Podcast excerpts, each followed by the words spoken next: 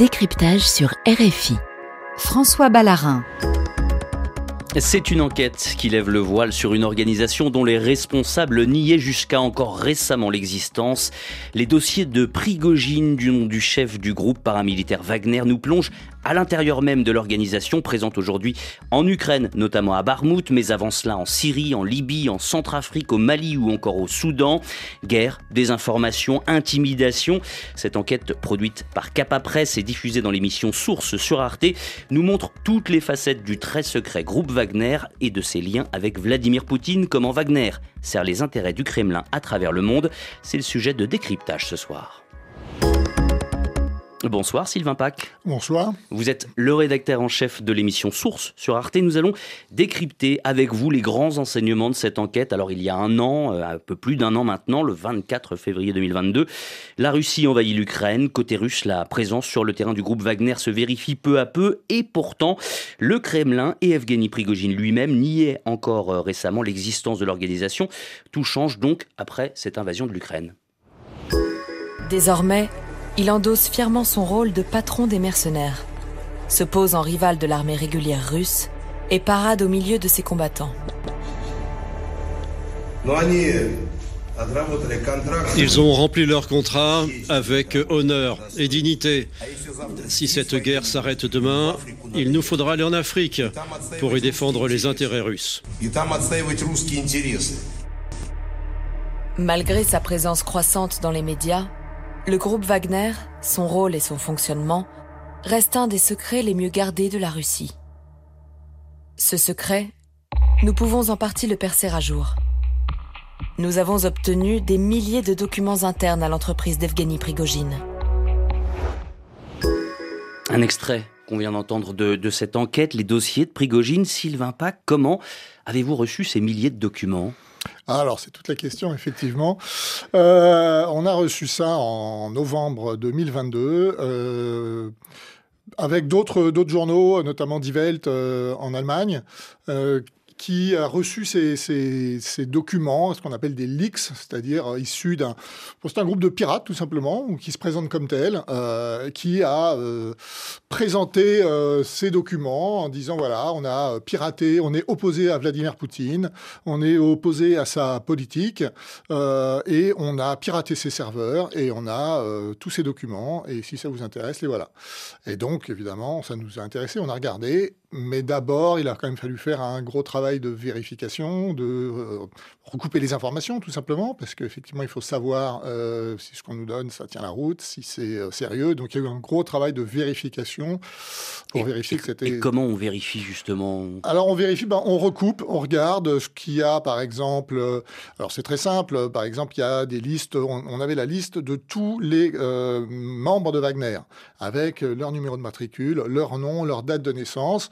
Il se trouve que les deux réalisatrices qui ont euh, réalisé le sujet, euh, Alexandra Jousset et Ksenia Bolchakova, ont déjà fait un, documentaire sur Wagner pour lequel ils ont eu le prix Albert Londres tout récemment, donc elles connaissent très bien le sujet. Elles connaissent euh, des anciens de Wagner qui ont quitté la compagnie, si j'ose dire. Et ben, on a vérifié auprès d'eux, est-ce que ça c'est bien votre numéro de matricule, est-ce que c'est bien votre date de naissance? on avait des documents sur des armes qui auraient été récupérées auprès de l'armée, on a vérifié auprès de spécialistes, est-ce que Wagner a bien ses armes, vérifié vraiment dans beaucoup, beaucoup de choses auprès des services de renseignement, euh, auprès de spécialistes. Euh, Est-ce que ces informations-là, ça vous parle Est-ce que ces documents vous semblent crédibles? Et à aucun moment, aucune des informations des documents n'ont été démenties par nos vérifications. C'est surtout ça. C'est-à-dire qu'à aucun moment on a dit, ben non, ça c'est faux, ça, ça n'existe pas, etc. Et Donc, quand on parle de documents, c'est quel type de documents? Alors, il y a beaucoup de documents euh, budgétaires, il y a beaucoup de fichiers Excel, c'est beaucoup des budgets qui reprennent les opérations euh, de, de, de, de, Wagner, euh, les dépenses, mais aussi les opérations de Evgeny Prigogine plus largement, puisque c'est quelqu'un qui ne fait pas que s'intéresser aux affaires militaires à travers Wagner, mais qui a aussi un empire médiatique. Et donc, c'est les opérations de désinformation, les opérations d'influence. Voilà, ils menées. ne font pas que dans le mercenariat. Hein. Non, non, ils font pas que dans le mercenariat. Euh, donc beaucoup de documents budgétaires qui justement nous permettaient de voir combien ils dépensaient pour telle opération, où est-ce qu'ils travaillaient, et puis aussi des, rapports, des rapports du service de sécurité euh, de Wagner, parce qu'il y a un service de sécurité assez redoutable. Euh, donc vraiment beaucoup de documents qu'il a fallu analyser longuement. On va euh, revenir hein, sur cette partie immergée de l'iceberg, mais on peut commencer par la, partie émergée, le groupe paramilitaire Wagner, présent dans le Donbass dès 2014, puis en Centrafrique, en Libye, plus récemment au Mali. Sur les photos et les vidéos circulant sur la messagerie Telegram, les mercenaires cachent leur visage, car officiellement, Wagner n'existe pas. Et les sociétés militaires privées sont même interdites en Russie. Le Kremlin a toujours nié avec la dernière vigueur toute relation avec ce groupe de mercenaires. Pourquoi ne pas reconnaître ces hommes qui ont combattu dans l'intérêt de leur pays Ils ne représentent pas l'État russe, ils ne participent pas aux opérations militaires. Pourtant, parmi les 2561 documents auxquels nous avons eu accès, se trouve une pièce centrale prouvant les liens étroits entre Wagner et l'État russe. Alors Sylvain Pack, dans ce nouvel extrait de votre enquête, on entend la question d'une journaliste à Vladimir Poutine sur la reconnaissance de Wagner par le Kremlin. L'occasion pour le président russe de nier à nouveau tout lien avec le groupe paramilitaire. La pièce centrale dont on entend parler, c'est tout simplement l'agenda personnel d'Evgeny Prigogine que vous avez pu consulter. Qu'est-ce qu'il vous a appris? Ben, il nous a appris que Evgeny Prigogine voyait beaucoup euh, les plus hautes autorités russes, euh, à commencer par Vladimir Poutine, mais aussi les autorités militaires. Euh, et depuis 2014 Et depuis très longtemps, depuis 2014, effectivement. Euh, alors on voit 37 rendez-vous au Kremlin, 6 rendez-vous avec Vladimir Poutine, 62 rendez-vous avec Dimitri Peskov, qui est le porte-parole de Vladimir Poutine, 27 euh, rendez-vous avec M. Shoigu, qui est ministre de la Défense, et aussi 9 rendez-vous avec M. Gerasimov, le chef d'état-major des armées. Donc effectivement, beaucoup de rendez-vous avec les plus hautes autorités, beaucoup de rendez-vous pour des affaires militaires, à une époque où on nous disait euh, au même moment qu'en gros, on ne connaissait pas Wagner, qu'on n'avait rien à voir avec ces gens-là. Donc, euh, ça s'apparente à une collaboration, en tout cas, entre le, Wagner hein, et le, Kremlin. Et ce ne sont pas que des rendez-vous, c'est aussi de la fourniture d'armes, l'équipement des mercenaires par le, ministère de la Défense russe. Oui, oui, par exemple, on a trouvé euh, une, euh, une, liste qui, de, d'armements fournis directement par l'armée à Wagner. Alors, c'est des lance-roquettes, des lance-grenades, des, ce qu'on appelle des canons automoteurs, des petits chars Nona. Euh, fourni euh, clairement euh, par effectivement l'armée directement à Wagner. Là encore, au moment même où on nous disait que tout ça n'existait pas, et au moment même où, il faut bien le dire, les compagnies militaires privées, mercenaires, étaient interdites. D'ailleurs, je crois qu'elles le sont toujours en Russie officiellement. Alors c'est assez dingue. ce, ce document vous apprend même que Wagner a failli disparaître en 2016. Oui, alors apparemment la question s'est posée puisqu'il y a une, une note interne qui récapitule un peu toute l'histoire de Wagner. Euh, on est en 2016, euh, avec la naissance de Wagner en 2014, son évolution, et à un moment, on est en 2016, il écrit, voilà, en ce moment, euh, le ministère de la Défense est en train de, considérer l'option de, du démantèlement de Wagner. À vous de choisir. C'est ce qui est en, bas de cette note, et c'est destiné à Vladimir Poutine, à vous de décider. Alors, on suppose que c'est destiné aux autorités, mais toujours est-il qu'effectivement, la question, semble-t-il, s'est posée. Bon, on a vu que Wagner n'a pas été démantelé et, ce qu'il en est devenu. Oui, bien au contraire. Alors vous avez eu aussi accès à la liste, vous le disiez, hein, de tous les combattants passés dans les rangs de Wagner. Qu'est-ce que ça nous apprend sur l'évolution, les effectifs notamment du groupe paramilitaire? Alors, bah, c'est-à-dire que ce groupe paramilitaire qui est euh, né dans le Donbass en gros en 2014 avec quelques centaines de combattants, quand euh, nous, euh, la liste qu'on a, elle est de fin 2020, euh, donc, euh, quelques années plus tard, on est déjà à 8700 employés. Donc, il y a déjà euh, une masse de combattants nettement plus importante. ce qui est intéressant, c'est qu'on voit notamment qu'ils ont tous un nom de guerre, un nom de code par lequel eux-mêmes se connaissent. ce qui nous a intéressé, notamment dans cette, dans cette liste, c'est de voir qu'on y trouvait un certain nombre d'anciens membres de la Légion étrangère française. Euh, ça, ça a été vraiment euh, quelque chose de très intéressant pour nous. Ça, c'est une, manne pour Wagner. Euh, c'est personnel, déjà formé, plutôt on l'imagine bien formé? Oui, évidemment. Alors, pour, pour Wagner, c'est évidemment c'est du pain béni, puisque la Légion étrangère a bonne réputation. En général, on, on pense que c'est plutôt des bons soldats. et ils ont un autre avantage pour Wagner, c'est qu'ils parlent français. Euh, et Wagner, comme vous le savez, est présent en Afrique et de plus en plus présent en Afrique. Euh, et évidemment, on peut faire le lien avec les autorités ou les populations locales. Euh, d'ailleurs, c'est écrit dans une, justement un des documents qu'on a récupéré que l'avantage, c'est intéressant de pouvoir, de pouvoir envoyer en Afrique du personnel qui parle français. Et donc, Évidemment. donc, double avantage pour ces anciens membres de la Légion étrangère française. Et dans ce, listing, euh, Sylvain Pack apparaît aussi le nom de Marat Gabidouline, un ancien mercenaire de Wagner qui a fait défection. Vous avez pu confirmer avec lui la, véracité de toutes ces informations. Son nom est dans ce listing, a priori. Voilà, exactement. Ça fait partie des personnes qui nous ont aidés à confirmer euh, la véracité euh, de ces informations. Il se trouve que, justement, les deux réalisatrices, Alexandra Jousset et Xenia Bolchakova, le connaissent puisqu'il était déjà dans leur premier documentaire. Donc, elles l'ont contacté, elles ont vérifié auprès de lui. Est-ce que ça c'est bien votre matricule Est-ce que c'est bien votre date de naissance? Les rendez-vous, c'est pareil, puisqu'il est aussi euh, dans l'agenda dont on a parlé. Donc lui aussi est noté comme ayant eu des rendez-vous avec euh, Prigogine, et il a confirmé qu'il a eu bien euh, ces rendez-vous. Il y avait donc un certain niveau, on l'imagine, dans l'organisation, enfin un certain, de certaines responsabilités. Pour oui, à un moment, un moment il a travaillé auprès de, auprès de, auprès de Prigogine. voilà, donc ça fait partie des gens qu'on a appelés, mais on en a, on en a appelé un ou deux autres, quelques autres pour vérifier, et à chaque fois, effectivement, les informations étaient validées. Alors ces Wagner Leaks, on va les appeler comme ça, ces, documents lèvent aussi le voile sur une autre guerre menée par Evgeny Prigogine. Une guerre médiatique contre l'Occident. Cette offensive a un nom de code, l'Arta. L'Arta est un quartier de Saint-Pétersbourg où sont installés les bureaux du milliardaire. Mais c'est aussi le nom sous lequel il regroupe toutes ses opérations de désinformation. Il y consacre un budget considérable, comme nous le montre ce document. Grâce aux métadonnées, les informations du fichier, on apprend qu'il date du 24 décembre 2019. En additionnant toutes les lignes du budget, nous obtenons le montant total des dépenses. Résultat, Evgeny Prigogine a investi 1 676 970 euros dans sa guerre de l'information pour le seul mois de novembre 2019.